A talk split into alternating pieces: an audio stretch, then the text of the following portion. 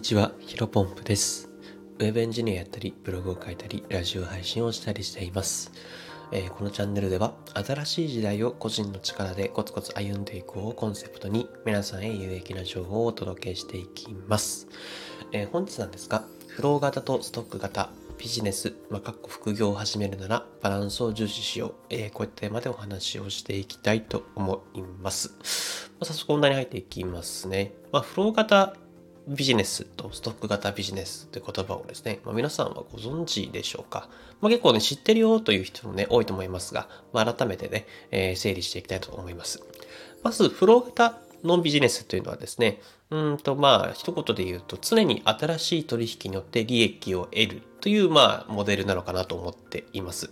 えー基本的にはね、このビジネスモデルにのなんだろうな会社のに従事して従事している人が多いと思います。例えば私はもともと不動産の営業マンだったので、まあ、毎月毎月のその売り上げの目標を達成するために、まあ、毎日毎日新しいお客様にお部屋をご紹介して、えー申し込みだったり契約だったりっていうのをいただいて、えー仲介手数料をいただくと。えーこういった風にですね、まあ常に常に新しい取引によって利益を得る、収益を得るっていう形をビジネスモデルをとっておりました。で、まあ、このフロー型のビジネスモデルっていうのはですね、働いたら働いた分だけお金がもらえることが多い反面、まあやっぱ外的要因に影響されやすく、意外と安定してないというふうに言われています。まあなんだろうな、飲食店っていうのがいい例ですよね。飲食店も、えっ、と、お客様に、えーお越しいただいて、えーお料理やお酒を提供して、えー利益をいただく、収益をいただくっていう、まあ、ビジネスモデル。これはまあ、完全にフロー型のビジネスモデルだと思いますけども、まあ、皆さんご存知の通り、えー新型コロナウイルスの影響で収益というのはなくなっている企業さんっていうのが多いんですよね。はい。で、まあ、あとはデメリットとして、あと収益の限界っていうのが起きやすいです。例えば、アルバイト、コンビニとかの別に何でもいいんですけど、アルバイトも結構フロー型のビジネスで、えっ、と、例えば時給1000円のコンビニのアルバイトがあったとします。で、月5万稼ぎたいと思ったら、えー月いくらだ？あ ?50 時間かな ?50 時間働けば OK と。まあ、ただしね、月50万稼ぎたいという考えたら500時間なんで、えー1日が30日あるとしたら、16時間が17時間働いて、初めて、えっ、と、30日間毎日1時16時間が17時間働けば500万、ん ?50 万行く。50時間なんで50万いきますと。まあ、これ現実的に不可能ですよね。はい。そういうところでですね、なんか、あのー自分が働けば働いた分だけ利益はもらえるんだけども、えー外的要因だったり、あとは限界が、えー収益の限界が出ますよと。これがね、フロー型のビジネスモデルですね。で、続いてストック型に関しましては、これも一言で言うと、継続的に収益を得ることができるビジネスモデルを指すと。えーっと、僕はね、音楽を聴くために、今、Apple Music っていうのを契約しています。確か月額980円とかでしたっけ？ちょっと正確な数字はわかりませんが、例えばこれビジネスに置き換えると、10人いたら9800円の収益だし、えー1000円いたら、あ、1000人いたら、えーいくらだ ?98 万かな？の収益になると。で、こういうふうにですね、えっ、と、まあ、継続的に収益を得ることができるビジネスモデルなので、意外、あの、外的要因で利益が上限することも、えっ、と、少ないし、えっ、と、1000人ではなく1万と10万とどんどん増えていけばですね、莫大な利益につながると。なので、天井はあんまりないのかなというふうに思っています。えー収益の限界がなかなか来にくい、えーと、起きにくいというところですね。まただね、このストック型のビジネスモデルのデメリットっていうのはね、最初の利益っていうのが非常に少少ないんですよね。例えばせっかくいいサービス、えーリリースしても、平気で1年間は利用者がいなくて、えー0円と、ずーっと収益が0円をずっと,、えーと横ばいになっていくっていうのもあり得ると。まあなので、ここで今日伝えたい、話したいのが、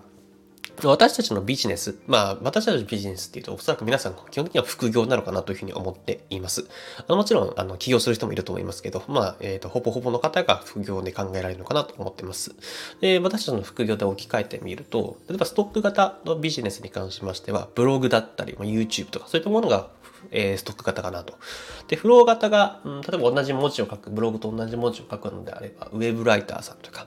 あとはまあ、最近流行りのまあ僕もやってますけど、あの、プログラミング。こういうのがフロー型なのかなというふうに思っています。で、今日のポイントは、この個人単位でやっぱビジネス、副業をやる場合は、ストック型とフロー型、これをバランスよくやること。えー、そうすることによって疲弊せずに継続をできて、えー、後々大きな成果を残しやすいのかなというふうに考えている、これがまあ一応一番今日伝えたいところですね。例えば、ブログですと、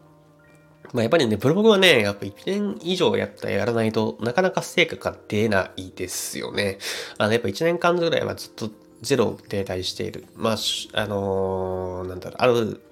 あるんですよ、なんだろうな。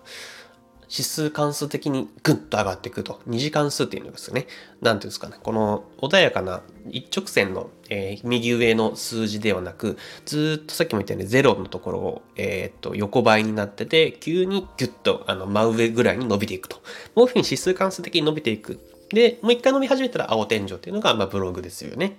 えー、でも、あの、ずっと、なんだろ、1年間とか、まあ、あのそれぐらいの期間は、なかなかゼロっていうのがずっと続いていくと。なので結構しんどいはしんどいんですよね。で、逆にプログラミングを例えると、例えば Web 制作、えー、クライアントワークでウェブ制作を受注して、えっ、ー、と、一サイトいくらみたいな感じで受給すると。で、ただこのサイトの制作もやめてしまえば1円も入らなくなってしまうんですよね。なんで、結局はやればやっただけ、利益はもらえる。えー、利益はもらえるんだけども、自分が働けなくなったら、えー、プログラミングをちょっとやる機会がなくなったら、また利益はなくなってしまうと。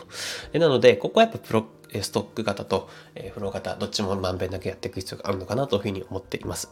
じゃあ、あの、ブログも、プログラミングもという感じで、2種類以上副業やればいいんですね、というふうに思った人も多いと思います。あの、もちろんね、それでも OK ではあるんですが、まあ、大多数の人はね、いや、それきついなと感じるはずだと思います。で、まあ、一つにね、絞ってもいいと、全然僕は思っていて、えっ、ー、と、ただ、一つに絞っても全然いいと思ってはいるんですが、先ほども言ったように、フロー型とストック型のバランス。これをですね、重視していく、えー、流れをですね、意識的に、えーと、持っていくってことが重要なのかなと思っています。